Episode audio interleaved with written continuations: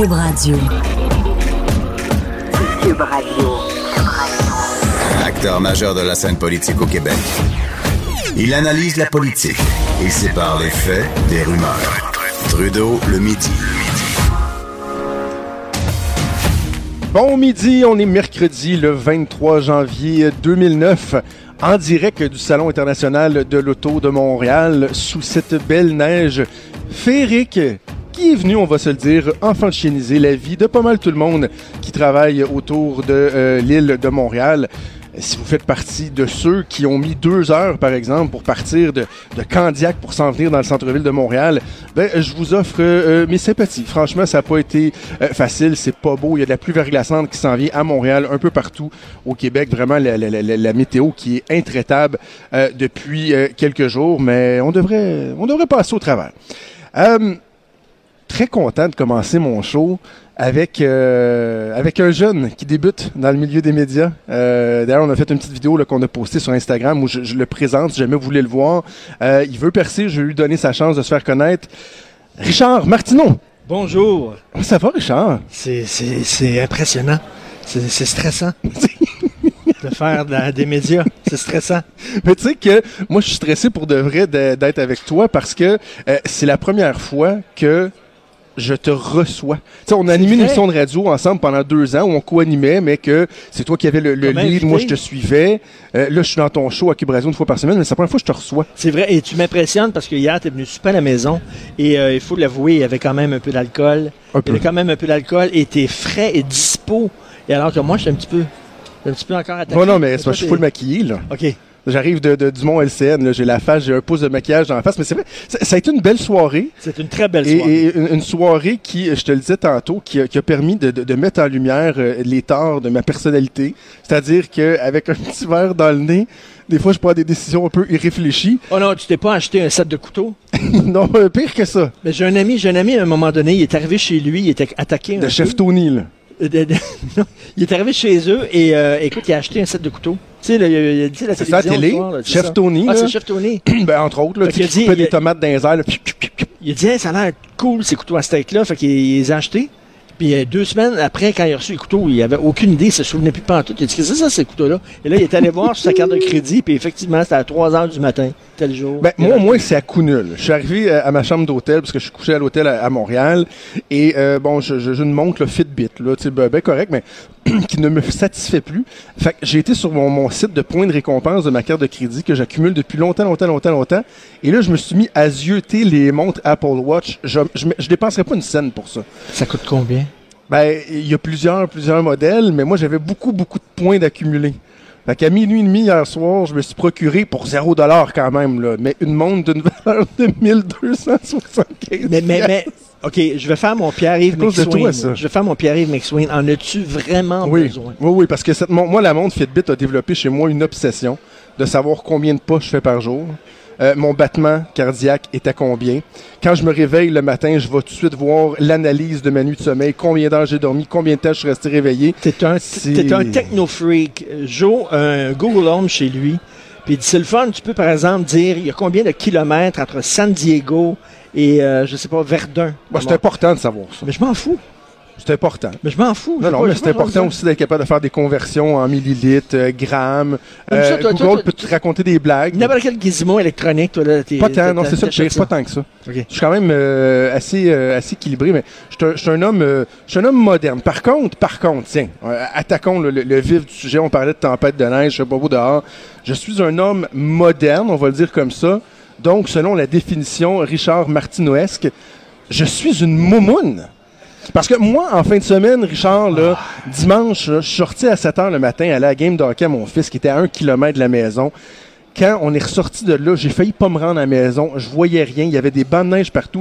J'ai dit, on met pas l'orteil dehors du reste de la journée. Il fait, écoute-moi bien, là, il fait une fucking tempête de neige. On a-tu le droit au Québec en 2019 d'appeler une tempête de neige une tempête de neige? OK, premièrement, il faut s'entendre sur les mots. Quand je dis momoun, là, je veux pas être poursuivi. Arrête le politically correct, là. Je veux pas être poursuivi par l'Association des gays de Montréal. Il y a des gays qui sont pas momoun et il y a des straights qui sont momounes. OK? On s'entend. Okay. Le momoun ne veut pas dire bon. Alors, l'hiver, il neige, calvaire.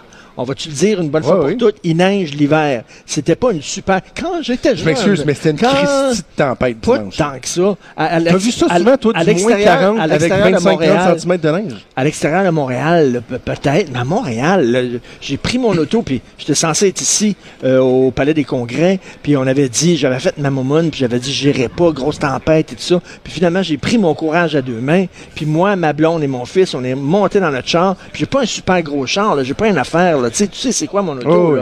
C'est un cancer avec quatre trous. J'ai pas- quatre roues motrices, puis j'ai pas les freins ABS. ABS. C'est quoi les freins ABS? J'ai aucune d'idée.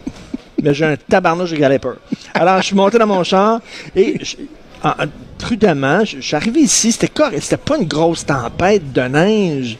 Attends une minute. Mais là, euh, non, non, non, non, je m'excuse, c'était pas, c'était une température. Là, là. Non, mais le, problème, là, c'est, mettons, de dire nos vies doivent arrêter, la Terre doit arrêter de tourner. Non, non, il y a des gens qui doivent sur, euh, sur la route, il y a des gens qui doivent se rendre travailler, qui offrent des services qui sont essentiels. Je suis pas en train de dire faut tout paralyser. Moi, ce qui m'écœure, c'est quand il y a une tempête comme dimanche. Excuse-moi, j'appelle ça une tempête, chacun sa définition. Une bordée, c'est- une bordée. Non, non, arrête, arrête, arrête. Une bonne bordée. Voyons, hey, j'ai parlé à Gilles Briand, le météorologue, là. C'est exceptionnel ce qui s'est passé dimanche. Il- il- Deux fronts comme ça, un front aussi froid avec des, temps, des accumulations, normalement, ça arrive pas, OK? Mais tout de suite, je sais que dans, dans- dans notre ère moderne, tout de suite, il va y avoir quelqu'un sur Twitter, sur Facebook, euh, dans le journal de Montréal, qui va dire mon Dieu, m'as- Mais, Non, mais ça quoi- faisait- non, mais ça faisait- attends, c'est quoi le coût? C'est quoi le coût? Ça coûte combien là, de dire que c'est une tempête? Qu'est-ce que ça fait que moi je trouve que c'est une tempête? Ça fait-tu de moi quelqu'un qui est faible, Maman. qui réussira pas dans la vie parce que Non, je non. dis, en fait, une Christie de tempête dimanche, je suis pas sorti. OK, mais le lendemain, momoune. le lendemain de la tempête, là, OK, le lundi, là, il y avait des écoles qui déclaraient fermées, puis tout ça, là. Come on! Je veux dire, puis là, Quoi, et- come on? Attends une minute. Écrit là-dessus, d'ailleurs, dans ma chronique Ah oui. aujourd'hui, à la commission Ça a pas scolaire des trop tough à écrire, cette chronique-là, d'ailleurs. Hein? Non, On non, fait un copier-coller, là. Elle est Je me suis drôle demandé comment tu faisais pour faire six chroniques par semaine. Elle est drôle, elle est drôle. en- Mais non, mais c'était des commentaires. fait que je suis allé sur la, la page Facebook de la commission scolaire qui avait décidé d'ouvrir ses écoles le lundi. Et là, les, les parents étaient en furie. On va vous poursuivre. Euh, puis là, ça sacrait. Puis ma gang de craquettes. Puis vous manquez de jugement. Puis c'est pour ça qu'on veut fermer les commissions scolaires. Puis tout ça. Ils n'ont rien dit. Nous autres, on juge que le lendemain de la tempête, c'est correct. Les enfants peuvent marcher. Puis là, les gens écrivaient Mon enfant va marcher pendant 10 minutes. Ça n'a pas de maudit bon sens. Puis, Come on! Quoi, là. comment? Je faisais ça, moi, quand j'étais jeune. Tu t'habilles Ah, bien. ouais. On, est, on est au Québec. Tu t'habilles. C'est Ah, certain ouais. que c'était rien qu'en jeans. Tu mets pas de sucre, puis tout ça. Puis t'as- T'avais-tu des oranges à Noël, toi? ton manteau ouvert, puis tout ça. T'avais-tu des oranges à Noël? tu marchais 4 km pour te rendre à l'auto à, à l'école avec Quand la neige jeune, mon père sortait puis chassait le bison pour nourrir sa famille. Non, non, mais tu sais, on traversait des tempêtes. Là, c'est rendu, oh mon Dieu, la tempête du siècle. Pendant quatre jours, il nous casse les oreilles avec ça. Il y a des, des- des signaux du gouvernement. C'était pas une tempête si terrible que ça. Non, dimanche, ça l'était. Dimanche, ça l'était. Moi, j'ai pris la route entre Québec puis Montréal lundi. C'était vraiment pas beau. J'ai, pris à peu- j'ai vu à peu près 25 chars euh, dans le clos. Il y a eu des accidents. Encore là, même raisonnement, qu'une école décide juste de... Juste pas prendre de chance. L'école n'a pas dit, écoutez, euh, on a fait une analyse exhaustive et c'est certain que si on ouvre l'école, tous vos enfants vont mourir aujourd'hui. On a regardé, là, c'est 100% des enfants qui vont mourir, donc on doit fermer l'école. C'est pas ça qu'ils ont dit. On dit, regarde, on a des journées, c'est prévu, des journées qu'on peut annuler en raison d'une température qui est hasardeuse. Fait qu'aujourd'hui, savez-vous quoi? Il fait moins 72, il y a eu de la neige, c'est glissant, vos enfants sont Mais pas c'est attachés dans les autobus. Savez-vous quoi? On va laisser faire aussi. C'est frais puis tu t'habilles, maudit. Là, on est en train de fermer les écoles parce qu'il fait trop chaud. L'été, là, euh, au début du printemps, il fait trop chaud, on ferme les écoles. On ferme les écoles parce qu'il fait trop froid. Ça, c'est pas vrai, ils sont fermés les écoles d'été. là. Hein? Je disais, il y a un des commentaires qui disait ça dans les commentaires que tu as rapportés dans Oui. ton chronique. Je vois sûr, l'école finit au mois de juin. Ben non, mais, des, non, mais des, des fois, il y a des Tu journées... as souvent vu des écoles fermées à cause de la chaleur? Là? Là, arrête. Ben écoute, en tout cas, bref, je, je trouve qu'on est rendu un petit peu quand même, un petit peu sensible. C'est comme tu tout le temps, puis les, les- les autos qui ont pogné le champ, là, Oui. ça se peut-tu, je dis pas toutes, là, mais ça se peut-tu qu'il y a une gang de tapons là-dedans qui conduisaient comme des niaiseux? Oui. Parce qu'il faut que tu sois prudent aussi. Moi, je conduisais en pleine tempête de neige, puis un tapon qui était vraiment un igloo, il avait pas déneigé son Christy de char, puis il était à deux pieds de mon cul.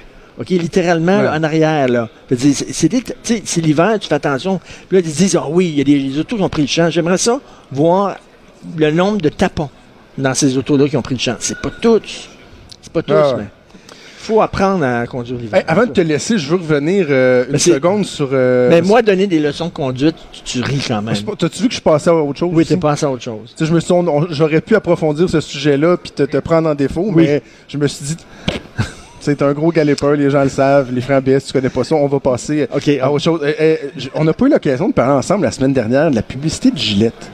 je trouve ça tellement insultant. Je trouve ça tellement... Ouais, mais c'est ce que j'ai dit à mon show tantôt. Je Pauvre ferais... homme blanc. Je- Non, mais je Pauvre ferais... homme blanc hétéro. Mon Dieu qu'on fait pitié. Veux-tu Moi, faire... là, je, je- OK. je pleure ma vie à longueur de journée. Je- des fois, je me dis, mais pourquoi je suis né un homme blanc? C'est... Mais Pourquoi pourquoi... juste de le dire? Pourquoi Gillette, pourquoi. Gillette prendrait une minute pour me dire que je suis un trou de cul? Que les hommes, c'est des trous de cul. Non, Je déteste ça. Oui, c'est vrai, c'est ce qu'ils dans, disent. hein. dans la vidéo. Moi, j'aimerais, j'aimerais, un trou de cul? j'aimerais dans la vidéo. Moi, t'en faire une vidéo de Gillette, moi. Là, tu vas voir des pompiers qui rentrent dans les tours du World Trade Center pendant que tout le monde sort. Tu vas voir des gens qui participent au débarquement pour libérer un pays qui connaissent même pas du joug d'un dictateur fou. Tu vas voir des pompiers, tu vas voir des ambulanciers, tu vas voir des mineurs, tu vas voir des gens qui construisent des ponts, tu vas voir des gens qui font euh, des, des toits, de la toiture sous une canicule incroyable, montrer des hommes qui sont... Tu sais, heureusement a des hommes, ils ont fait des trucs, ils ont construit des affaires. Ben, en fait, c'est un peu ça que Gillette faisait depuis tout le temps. Ben, parce que, il y a des gens qui ont parlé de, de- parce que tu as l'aspect de, de, de, bon, les, les publicités qui, qui, démontraient la femme comme étant un objet, blablabla, blablabla. Mais les pubs de Gillette, historiquement, là, pour l'ego, pour l'estime masculin, là, le gars qui est tellement content de se raser en chest cut avec le six-pack tout le temps, qui a l'air de vivre. Ça, c'est le modèle. Fait que c'était c'était pas mieux ce qu'il faisait pour les hommes, là. Mais toi, t'en connais, là, dans ton entourage, t'en connais des colons qui pognent le cul des filles, qui disent, hey, regarde la, la, la Oui. pitoune, là, pis t'en connais, toi. Oh, Moi, oui. les colons, là, comme ils montent dans de collègues de Gillette, travail là, de même. hein. J'en connais pas. Je sais pas avec qui ils se tiennent exactement, là. Lâchez vos chums colons. Moi, je, je regardais ça, j'en connais pas. Moi, j'aimerais ça. pis T'as un là. fils, t'as un fils, toi. Oui. T'aimerais pas ça que ton fils ait des modèles euh, positifs. De plus en plus, tu regardes les publicités, les gars, c'est des colons, c'est des niaiseux, ils connaissent rien. Heureusement, leurs blondes sont à côté, ils vont tout leur expliquer. Non, mais ça, je suis pas plus les filles sont tellement brillantes. Le gars, c'est-. Je suis pas plus d'accord, Richard. Je te, je te dis juste que dans la publicité de Gillette, moi, je, l'ai regardé à quelques reprises et il y a rien là-dedans qui me disait soit que euh, l'homme est une victime ou que c'est pas pertinent. Tu sais, bon, l'intimidation, je- c'est pas vrai que je vais dire genre, ben voyons, Gillette dénonce l'intimidation, c'est donc bien épouvantable. Des gars qui ont des comportements qui sont déplorables avec les femmes. Tu sais, eux, moi, ce- l'aspect du message de Gillette que j'ai pas détesté, c'est qu'ils disent il est temps en 2019 qu'on se rende compte que les grandes compagnies ont une influence sur la culture populaire et qu'on devrait peut-être se regarder le nombril puis donner l'exemple je écœuré que les entreprises me fassent la leçon. Moi, ce que je veux savoir d'un rasoir, quand je vais acheter un rasoir, Achète-les pas. il, coupe-tu le poil ou il coupe pas le poil? C'est tout. Ah Dis-moi, tu, il coupe-tu le poil ou il coupe pas le lait? L'affaire, fais-moi pas des leçons d'environnement puis des leçons de relations hommes-femmes.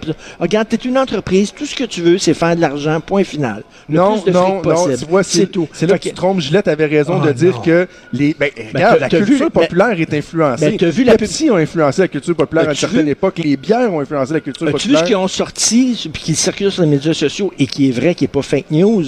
Une euh, gillette dans un événement, je sais pas trop quoi, c'est une affaire de. Formule 1. Des filles super sexy qui n'étaient pas de parole de Gillette Ben, et ça. qui avaient le mot Gillette écrit sur le cul. Exact, mais ça, c'était avant qu'ils fassent cette ben, campagne-là. Ils n'ont pas de leçon eux, à ont donner. dit. Ben, c'est ça. Ben non, justement, ils ils, ont pas de dit. leçon à donner. Ben non, justement, ils disent nous-mêmes, on reconnaît qu'on a un impact sur l'image, sur la société. Savez-vous quoi, à partir d'aujourd'hui, là, on va faire attention, puis on va donner l'exemple. OK. Puis on invite les gens à. Ils n'ont pas dit on a été parfait Sais-tu dans pourquoi ils mettaient Gillette sur le cul des filles à l'époque? Parce que ça pognait, puis c'était ça la culture, puis ils pouvaient vendre des rasoirs. Puis sais-tu pourquoi maintenant ils font la leçon aux hommes, puis la, toxi- la masculinité toxique? Parce que c'est ça le discours qui pogne, c'est le discours euh, dominant. Fait qu'ils veulent faire de l'argent, ils veulent, masculinité ils, veulent, ils veulent vendre des rasoirs. C'est pas- tout. non. Ben oui. Moi, là, je- je- on en a déjà parlé. Je, je- Ben oui. suis encore très à l'aise de dire à une femme qu'elle est belle. J'ai pas peur de poursuite. Je, je, je suis capable de charmer quelqu'un. Je- Tu sais, si ton comportement il est, il est irréprochable, t'as pas à te sentir brimé par un changement de mentalité dans notre société. Ben, euh, qui, qui, qui montrent des hommes qui prennent soin de leurs enfants, puis qui montrent des hommes qui, comme Dave Morissette, qui est allé faire un Compostelle avec ses deux fils, puis son père, puis euh,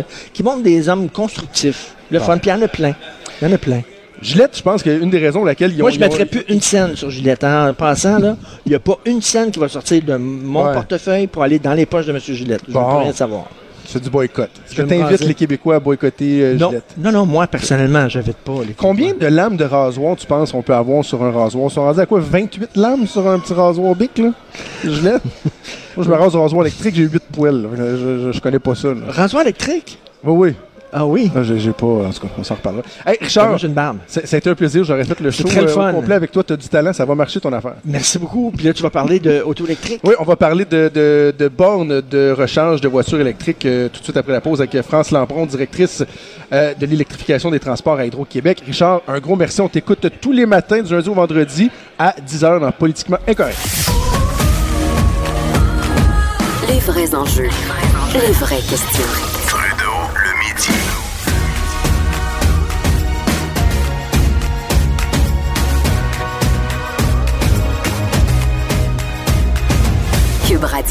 On est de retour, on est en direct du Salon international de l'auto de Montréal.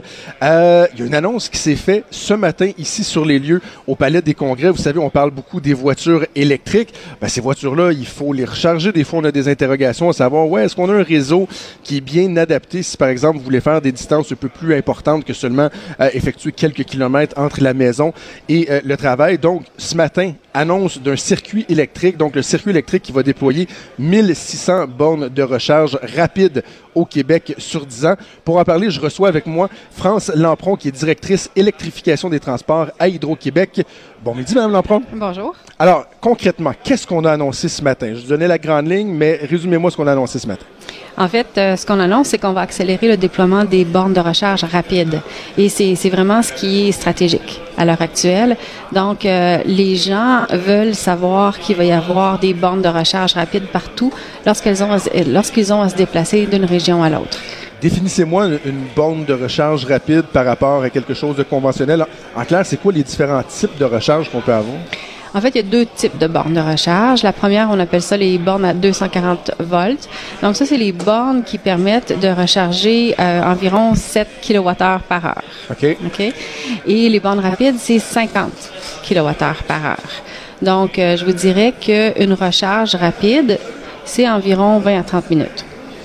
Pour la plupart des modèles, donc quelqu'un qui a vraiment besoin de recharger, vous vous branchez 20 à 30 minutes, vous repartez avec une batterie qui est pleine. Oui, on peut penser, par exemple, Montréal-Québec. Hein? C'est souvent euh, le trajet que les gens prennent en exemple. Alors, euh, on arrête pour prendre un café, faire une petite pause santé, le temps de se recharger, on repart. Voilà. C'est quoi le portrait actuel de la situation, le réseau, comment il se déploie en ce moment à l'échelle du Québec?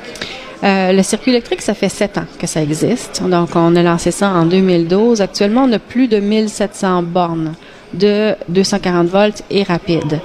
Et, euh, et, et on a environ, je pense que c'est 168 bornes rapides à l'heure actuelle qui sont le long des autoroutes et dans les centres-villes. Ils sont où? Dans, dans, dans, dans les arrêts, les, les, les, les, arrêts qu'on a sur le bord de la route? Sont... Oui, oui, on a, on a euh, des bornes, par exemple, dans les haltes routières du, MTQ, ouais, du MTQ, par exemple. Ça peut être euh, près d'une sortie.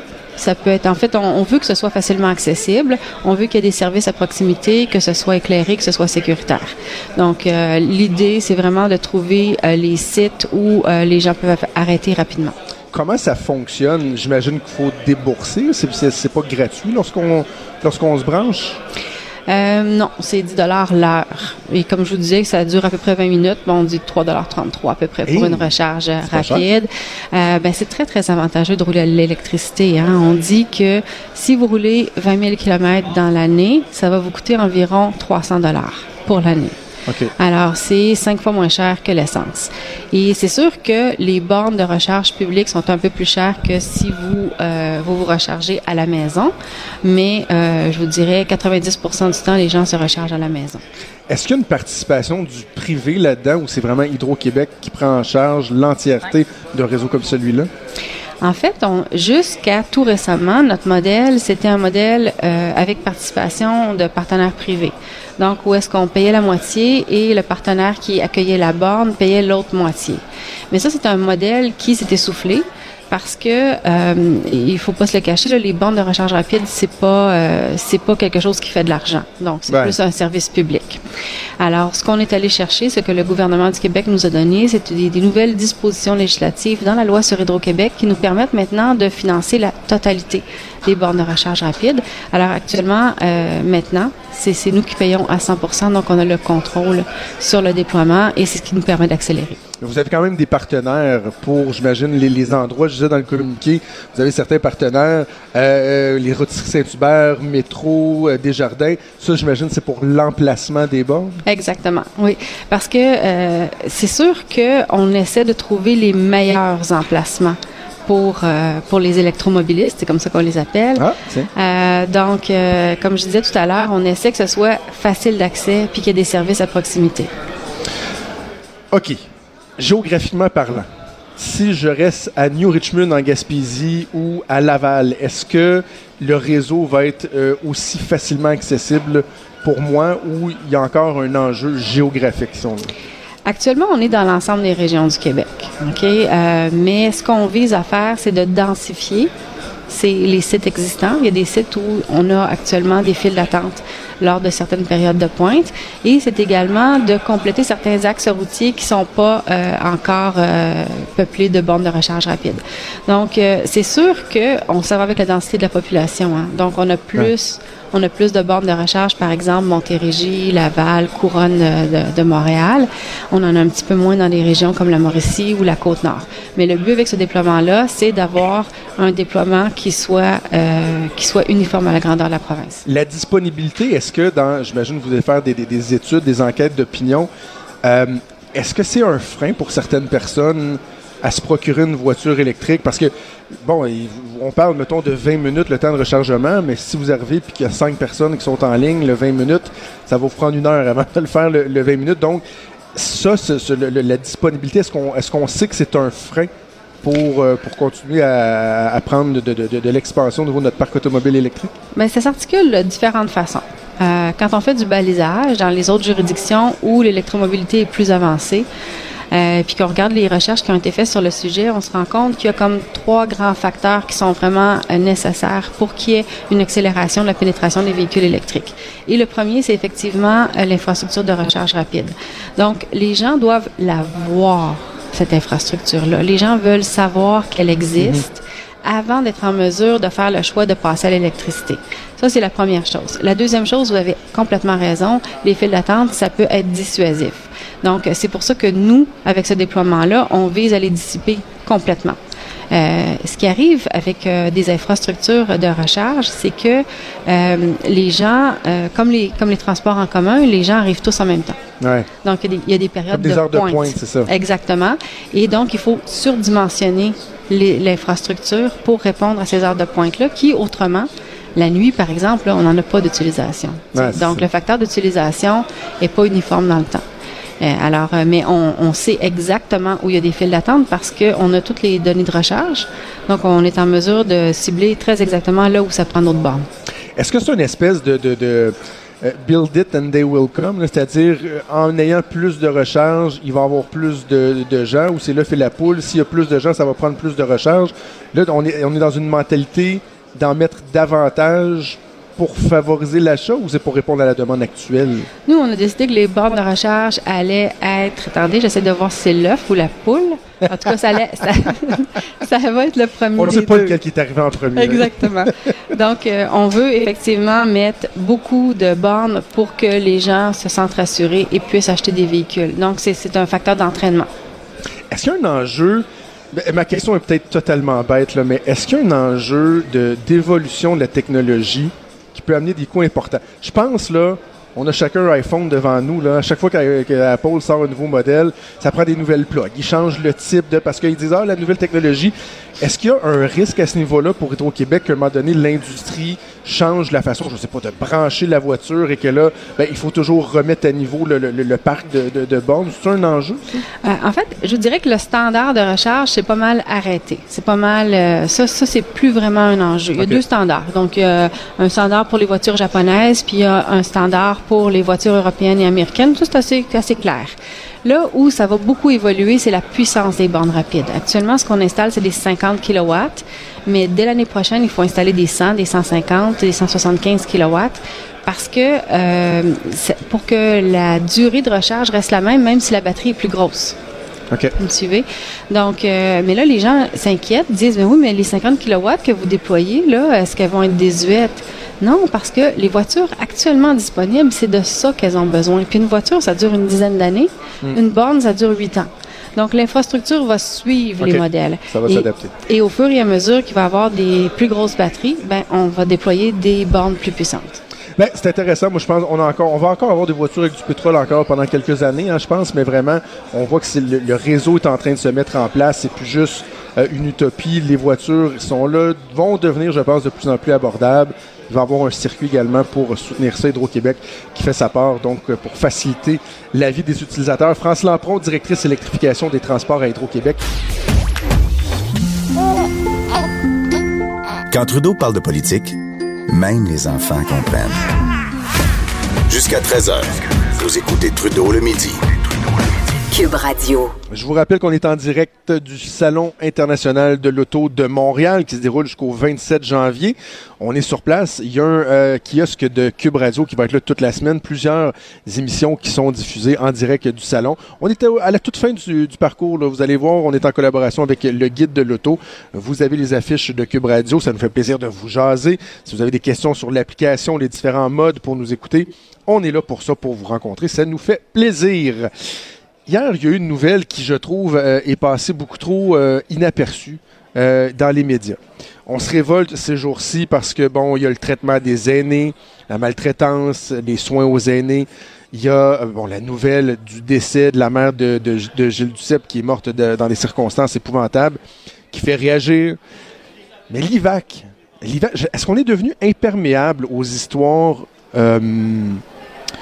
euh, euh, aux histoires préoccupantes qui nous sont soumises par rapport à l'IVAC. Je sais pas. Hier, moi, en tout cas, il y a, il y a- y a- une nouvelle qui m'a euh, grandement choqué et je, je trouvais que c'était important de, de faire un, un suivi avec l'avocat maître Marc Bellemare qu'on connaît bien. Bon, bon midi, maître Bellemare. Bonjour, M. Trudeau. C'est pas la première fois, vous et moi, c'est la première fois qu'on le fait à Cube Radio, mais c'est pas la première fois, vous et moi, qu'on parle euh, des dérives de l'IVAC, de, l'absence de services adéquats de l'IVAC. Mais je voulais qu'on prenne le temps de parler de ce dossier-là qui a été euh, publié hier. Ça concerne les victimes de la tuerie de la Grande Mosquée de Québec. On se souvient dans les heures qui ont suivi, les jours qui ont suivi, une grande présence euh, des politiciens et ce de tous les niveaux municipal, provincial, fédéral. Tout le monde était uni. Tout le monde reconnaissait l'importance de soutenir, d'encadrer les familles. Et là, dans le fond, ce qu'on apprend, c'est que alors qu'on va souligner le deuxième anniversaire de la tuerie de la Grande Mosquée de Québec, il y a des familles de gens qui ont perdu la vie lors de cette tragédie qui sont pas capables de se faire reconnaître par l'IVAC comme étant des victimes.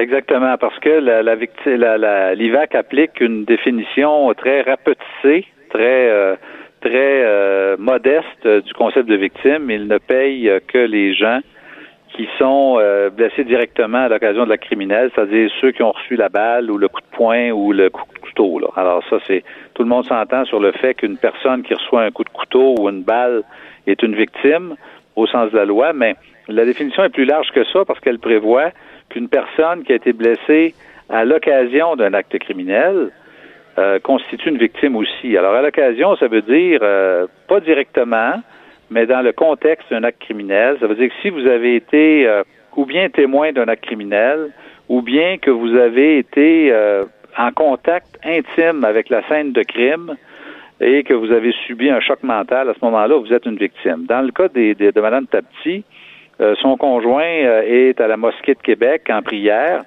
Euh, c'est un musulman. On est le 27 janvier 2019 et elle sait qu'il est à la mosquée.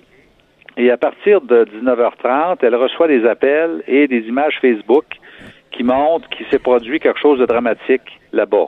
Ouais. Elle voit des images de policiers, d'ambulanciers, des cordons de sécurité, un attroupement, euh, et elle, euh, elle panique. Alors, elle, elle saute dans sa voiture avec une amie et son fils de quelques de 10 ans, et elle se rend sur place. Et elle est paniquée, elle est en pleurs, elle demande de rentrer à l'intérieur, ce qu'on lui refuse, compte tenu des circonstances et du fait que les services policiers empêchent euh, tout accès. Alors, elle parcourt toute la nuit dans un état de panique extrême tous les hôpitaux de la ville de Québec à la recherche de son conjoint qu'elle ne trouve pas. Et ce n'est que le lendemain matin qu'elle va apprendre qu'elle a été qu'il a été assassiné. Et, on s'entend, Maître Bellemare, là, euh, juste être certain que les gens se, rappellent, la nuit du 27 janvier 2019, le matin du 28 janvier, il y avait éclipse médiatique. C'était impossible de ne pas voir des images, de ne pas entendre des rapports, euh, que ce soit des, survivants, des gens, des intervenants, des premiers, des, des, des premiers répondants. Tout le monde ne faisait que parler de ça. Alors, dans un tel contexte, Mme Tapti, elle, était incapable d'avoir des nouvelles de son mari, craignait le pire, mais c'est dans, cet environnement-là que ces heures-là se sont déroulées. Oui, oui, c'est ça. Et il faut comprendre le, contexte dramatique. C'est une, c'est une tuerie, c'est une fusillade. Alors, euh, quand on parle de, de, de, de Dawson, qu'on parle de la Polytechnique ou qu'on parle de Mosquée de Québec, dans tous les cas, euh, il y a des gens qui sont bien sûr atteints par balle directement. Mais euh, par exemple, dans le cas de Dawson, il y a 27 euh, victimes qui ont été reconnues, alors qu'il y a une seule personne qui a été tuée. Les autres ont été reconnues parce qu'elles ont vu des scènes d'horreur, parce qu'elles ont imaginé le pire, parce qu'elles ont entendu des coups de feu, elles ont vu des foules paniquer et elles ont subi un stress psychologique qui constitue un stress post-traumatique qui, qui, qui, doit être indemnisé. Alors, Madame Tapti, suite à ça, a cessé de travailler. Elle était, euh, elle avait une garderie, elle gardait six enfants. Elle a cessé de travailler jusqu'en septembre, donc il y a des pertes de revenus qui lui sont euh, refusées. Euh, compte tenu que IVAC considère qu'elle n'est pas une victime de cet acte criminel-là. Et là, ça vient, ça, Maître Bellemare, avec toute la, lourdeur du processus administratif. C'est que non seulement l'IVAC euh, traîne, ne reconnaît pas euh, euh, la famille ainsi que d'autres familles comme des victimes, mais en plus de, du deuil, du, du, du choc post-traumatique, il y a toute cette lourdeur-là, les démarches qu'eux doivent faire au niveau administratif. Oui, oui, c'est ça, parce que c'est pas simple. Hein? Euh, les gens pensent que euh, IVAC, euh, c'est une paperasse, que une formule que tu envoies, puis le chèque, le chèque arrive le lendemain, etc. D'abord, au moment où la, tuerie a eu lieu, le 29 janvier 2017, IVAC aurait dû installer un poste de commandement tout près de la communauté musulmane pour ben aider les gens à compléter les papiers. voici le psychologue qui va s'occuper de vous on paye tous les frais, les frais de déplacement, les frais de repas, les frais de traitement. Euh, on va euh, donnez-nous votre rapport d'impôt, on va vous payer votre salaire pour éviter qu'il y ait des pertes de revenus. Pas en tout, il n'était pas là. Et euh, moi, j'ai fait des, conférences à la mosquée de Québec, pas à la mosquée où la tuerie est survenue, mais à celle qui est plutôt au centre-ville de Québec. Et j'ai rencontré peut-être une soixantaine de personnes qui étaient complètement terrorisées et qui voulaient savoir quels étaient leurs droits parce que IVAC était absent de tout le débat. On les a pas vus à cette époque-là. Alors, on a rempli des formules ensemble. On a, je leur ai expliqué comment ça fonctionnait, qu'est-ce que la loi prévoyait de façon très simple, de façon très euh, très facile d'accès. Et euh, il y a certaines euh, demandes qui ont été acheminées à bon port. Maintenant, une fois que la demande est formulée, il y a un refus qui arrive, il y a un, qui est contesté. Après ça, il y a un deuxième refus. Après ça, on, va, on doit s'adresser au tribunal administratif du Québec. Et croyez-le ou non, ce n'est que euh, mardi prochain que l'affaire va être entendue, c'est-à-dire deux ans jour pour jour après la tuerie. Et euh, d'abord, les délais de cours sont beaucoup trop longs. Euh, deux ans pour qu'une personne soit fixée quant à ses droits, c'est totalement inacceptable. En plus de ça, ben, comme vous l'avez dit tantôt, les délais, les, les, paperasses, puis tout ça, ça accroît, ça augmente, si vous voulez, le, niveau de stress chez une personne qui a grandement besoin de sérénité. Hein.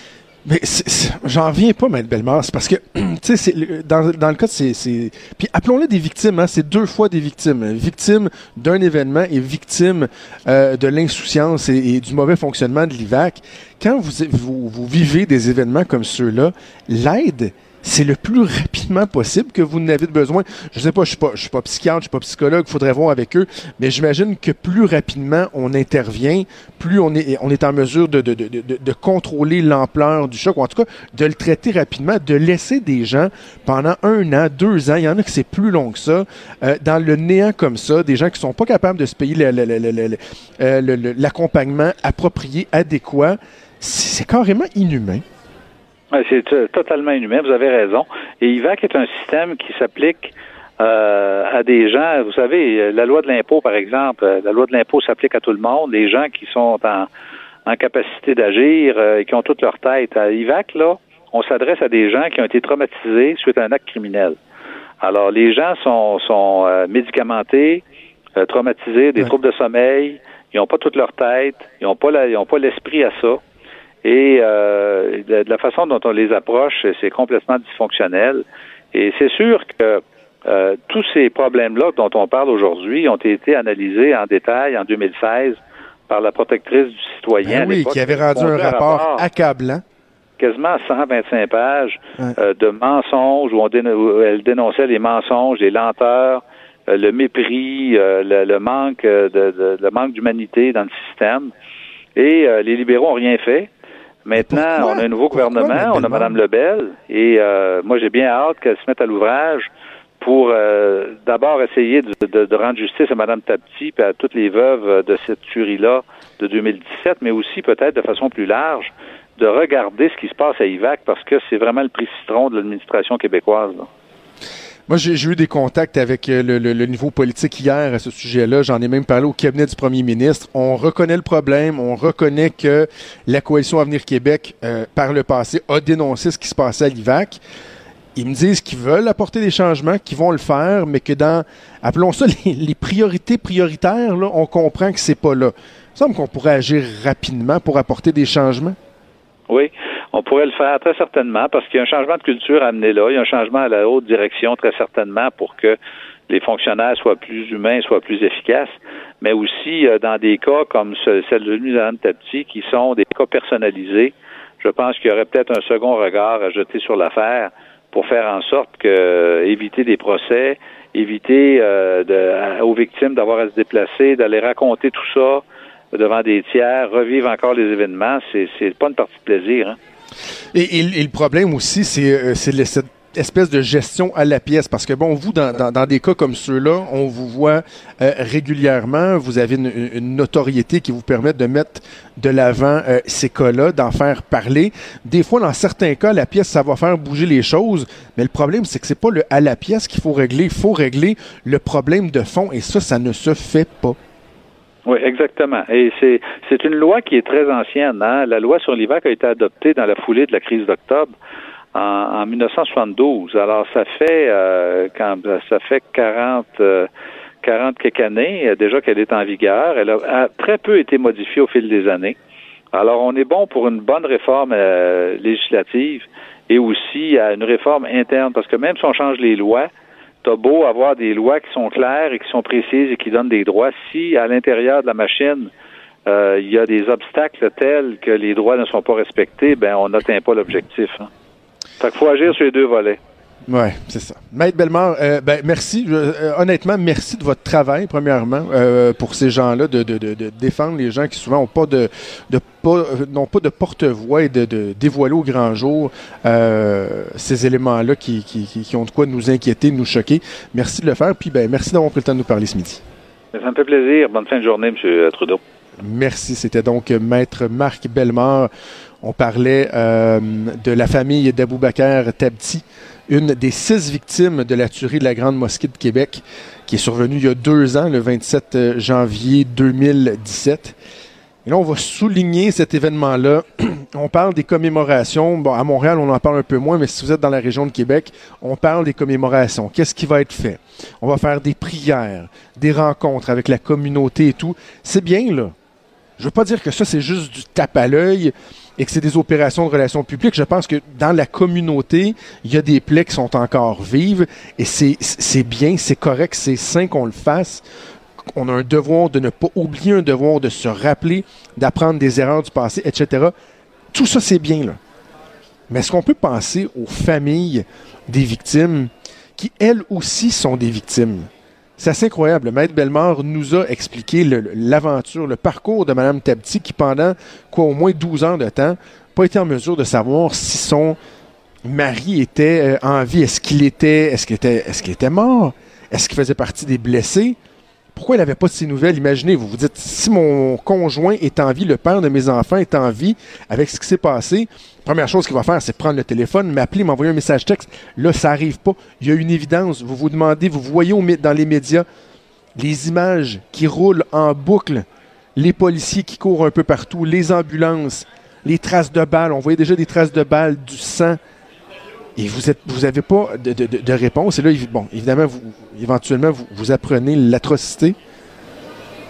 Et le gouvernement tarde à vous reconnaître comme étant une victime dans ce qui est une des plus grosses tra- tragédies qu'on a eues euh, au Québec. Que le gouvernement, que l'IVAC ne soit pas capable de faire preuve d'un once d'humanisme. C'est juste d'être humain, là, de dire, regardez, là, savez-vous quoi, au pire, allez, on va tout de suite vous donner le statut de victime, puis on réévaluera. Dans un an, dans deux ans, on réévaluera, mais au moins, on va vous accompagner. Il y a des politiciens qui ont passé des heures, des conférences de presse, des entrevues à dire on va, on, on va tellement s'occuper de la famille, des familles, des communautés, mais finalement, ils sont laissés pour compte, ces gens-là. Ils sont laissés pour compte. Donc, euh, espérons que le, gouvernement de la CAQ, hein, quand on vous dit les, euh, y a beaucoup d'espoir fondé dans ce gouvernement-là, qu'on espère qu'ils vont faire les changements que les autres, les ont précédés, n'avaient pas le guts de faire. Espérons que rapidement, on va s'attaquer euh, à l'IVAC, et ce, en pensant aux victimes, et faire en sorte qu'ils ne deviennent pas deux fois euh, des victimes à cause de notre système un peu débile. Trudeau, le midi. Joignez-vous à la discussion. Appelez ou textez 187 Cube Radio. 1877 827 2346. Euh, Je vous rappelle qu'on est en direct du Salon international de l'auto de Montréal. Venez nous voir au kiosque de Cube Radio. On est là jusqu'au 27 janvier. Pendant toute la durée du salon, il y a plusieurs émissions qui se font en direct. Je sais entre autres que Richard euh, est là toute la semaine. Il y a Mario qui est venu faire son tour. Bref, euh, venez nous voir, venez nous serrer la pince. C'est toujours un plaisir de vous voir, d'échanger avec vous. Je vous parle un peu du gouvernement Legault. hein. Le gouvernement Legault, euh, qui est encore en apprentissage, qui fait des bons coups. Des fois, c'est plus difficile. Je vous parle de deux éléments totalement différents. Il y en a un que c'est anecdotique, puis ça démontre que hein, c'est pas facile de faire la politique, d'être au gouvernement. Et l'autre qui vraiment est un bon coup, qui est une étoile à mettre dans euh, le petit cahier euh, de la coalition Avenir Québec. Premier élément, c'est la peinture à l'édifice Price chez François Legault, son nouveau chez soi, parce que bon, euh, depuis plusieurs, plusieurs années, il y a un appartement qui est fourni, un appartement de fonction qui est fourni au premier ministre du Québec ainsi qu'à sa famille. C'est à l'édifice Price, c'est superbe, c'est en haut là- là-bas. Et euh, bon, M. Legault est arrivé, puis il fallait que ce soit remis au goût du jour. Un petit peu de peinture, un petit peu de travaux, puis c'est correct qu'on remet pas sans doute.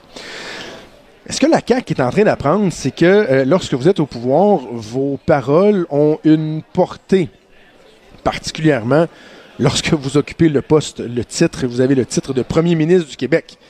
Et François Legault, souvenez-vous, lorsque SICO, SICO, SICO par-ci, SICO, SICO par-là, SICO a annoncé qu'il fermait euh, leur usine au Québec. François Legault, là, qui il a bombé le torse. Il a sorti son grand nationalisme, puis il a fait un appel au boycott de SICO. Bon, certains diront, oh non, il a dit qu'il était pas sûr qu'il allait jusqu'au boycott, mais qu'en tout cas, lui, achèterait pas euh, de SICO et qu'il achèterait assurément de la peinture euh, du Québec. La, la Laurentienne, Laurentine, je sais pas lequel, Laurentine, c'est de la bière. La Laurentienne, Laurentienne, c'est la peinture. S'il n'y a pas de peinture avec la Laurentine, ça va être un peu plus tough. Et euh, là, ce qu'on a appris ce matin dans le journal, c'est que, bon, il y a le, le- collègue Marc-André Gagnon qui a fait une demande d'accès à l'information. On savait qu'il y avait des travaux qui, qui ont été faits à l'édifice Price. Je je vous le répète, on ne remet pas ça en doute. Là. Que c'est 18 000 piastres de travaux. Et ce qu'on apprend, ben, c'est que la peinture a été achetée. c'est une marque qui fabrique sa peinture en Ontario. Il n'y a pas eu de peinture du Québec, là. Même pire que ça, c'est la méchante peinture qui est brassée en Ontario. Et encore pire, comme une deuxième couche, François Legault qui a tellement dénoncé la vente de Rona, fleuron euh, du Québec, ben, les matériaux, tous les matériaux nécessaires pour euh, les réparations, les rénovations, ils ont été achetés chez Home Depot. Pas trop trop québécois, Home Depot, là. Ça paraît mal. Mais tu sais, en même temps, on se dit, ouais, c'est pas François Legault qui l'a fait, là. François Legault est pas parti un samedi matin avec un petit crayon. Tu sais, t'imagines ça avec un petit crayon sur l'oreille, là, la salopette de peinte blanche, les souliers détachés, sa petite liste gribouillée de ce qu'il fallait qu'il achète au Home Depot. Puis là, il a dit, moi, m'a acheté telle, telle, telle peinture. Ben non, c'est le premier ministre du Québec. Dans les faits, il n'y en a rien à cirer. C'est pas lui qui s'occupe de ça. c'est la Société des infrastructures qui a été en appel d'offres. Mais le problème, c'est que si François Legault, par exemple, voulait vraiment lancer un message, ben, il aurait fallu que quelqu'un soit conséquent après ses propos. Que quelqu'un se rende compte, des fois c'est un adjoint, une adjointe, un attaché politique, un chef de cabinet, un attaché de presse, sa conjointe ou lui-même. Quelqu'un dise Wow, hey, hey, hey, tout, tout, tout. là, vous venez de nous avertir qu'il y avait des travaux qui étaient pour se faire à, Price. Là. Euh, quelqu'un qui s'est assuré qu'on achète des produits du Québec? Parce que, je m'excuse, mais le fonctionnaire, lui, en bas, Société des infrastructures, là, pas diminuer les fonctionnaires, là, je le dis souvent, il y en a des, très très bons, les mandarins de l'État, les hauts fonctionnaires, c'est super, super, super. Celui qui a fait l'appel d'offres, qui a été acheté, qui a fait le bon de commande, pensez-vous qu'il s'est réveillé en se disant Oh, je me souviens que le premier ministre a déjà fait une déclaration je vais euh, adapter euh, ma liste d'achats. Je n'irai pas vers le plus bas soumissionnaire ou euh, les spéciaux. Non, non, je vais tenir compte des déclarations politiques du premier ministre. Ben non, ça aurait pris un call politique. Bref, c'est vraiment pas grave, je vous le dis, c'est anecdotique, mais ça démontre quand même que quand vous êtes premier ministre du Québec, il y a des impacts dans ce que vous faites et vous devez absolument en tenir compte. La petite étoile dans le cahier maintenant. Ben, euh, l'étoile, elle va à Geneviève euh, Guilbeault, la vice-première ministre, ministre de la Sécurité publique, ministre responsable de la capitale nationale, qui a fait une sortie euh, vraiment, vraiment très, très, très réussie ce matin. Un coup de circuit qui concerne le registre des armes à feu, cette espèce de bébelle-là que les députés ont décidé de, de, de mettre de l'avant. Je dis bébelle parce que même si je comprends pas pourquoi quelqu'un voudrait pas s'enregistrer une fois qu'il est mis sur pied, là, on peut se questionner sur la pertinence, sur le respect des coûts. On a comme un petit euh, euh, traumatisme par rapport à ce qui s'est passé euh, au Canada avec le, registre des armes à feu, qui devait coûter quelques millions, puis qui aura coûté quelques milliards finalement. Oui, oui, rien de moins. On a peur qu'on ait la même chose au Québec. Mais bref, là, ce qui arrive, c'est que le 29 janvier, le registre entre en vigueur. Et sur, on parle, on, estime à 1,6 million le nombre d'armes à enregistrer. il y en aura autour de 300 000 à peu près jusqu'à ce jour qui ont été enregistrés. Les gens n'y vont pas. Il y a un lobby, entre autres, de la Fédération des chasseurs et tout, qui dit là, non, on on est contre ça, on veut pas y aller. Et parmi euh, les, les, les, les, motifs, les arguments, ben, il y avait une certaine lourdeur au niveau administratif dans la façon de faire, la façon d'administrer ce programme-là. Alors là, Geneviève Guilbeault, ce matin, elle a annoncé trois éléments. En gros, là, trois changements qui vont être faits. Ça, ça, demande un changement législatif. Il y a un projet de loi qui devra être déposé dans les premiers jours de la session parlementaire qui va commencer début euh, février. Donc, euh, la longueur du canon, on en a parlé dans les dernières semaines. Il fallait, si vous avez une arme, vous l'enregistrez. Il faut mesurer qu'un petit à mesurer la longueur de, votre canon parce qu'il faut absolument rentrer ça. Autre aberration, si vous partiez plus de 15 jours, par exemple, dans un voyage de chasse dans le bois, au bout de 15 jours, il fallait sortir du bois et vous rapporter rapporter au registre québécois des armes à feu que vous vous êtes éloigné, mais que vous êtes encore en vie. J'ai mon arme, c'est correct, elle n'est pas disparue, j'ai contrôle de mon arme. Ça n'avait aucun bon sens. Puis aussi, une histoire du numéro unique d'identification qui rendait les choses plus compliquées. Donc, Geneviève Guilbeault, elle est à l'écoute, décide d'apporter des modifications mais elle sort en plus, elle réussit à convaincre la porte-parole euh, du mouvement Poli euh, Je me souviens. Donc des gens, évidemment, euh, on les comprend, qui militent en faveur d'un meilleur contrôle des armes à feu, ça va de soi.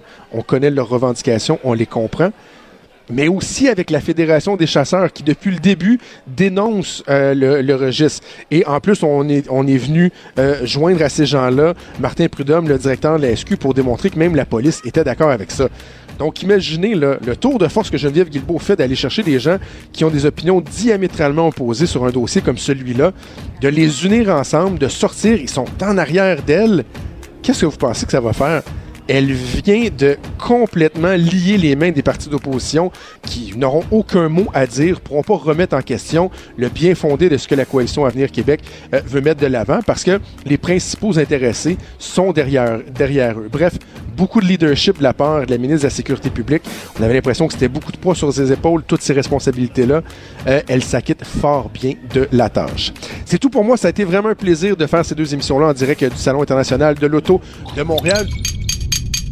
Cube Radio.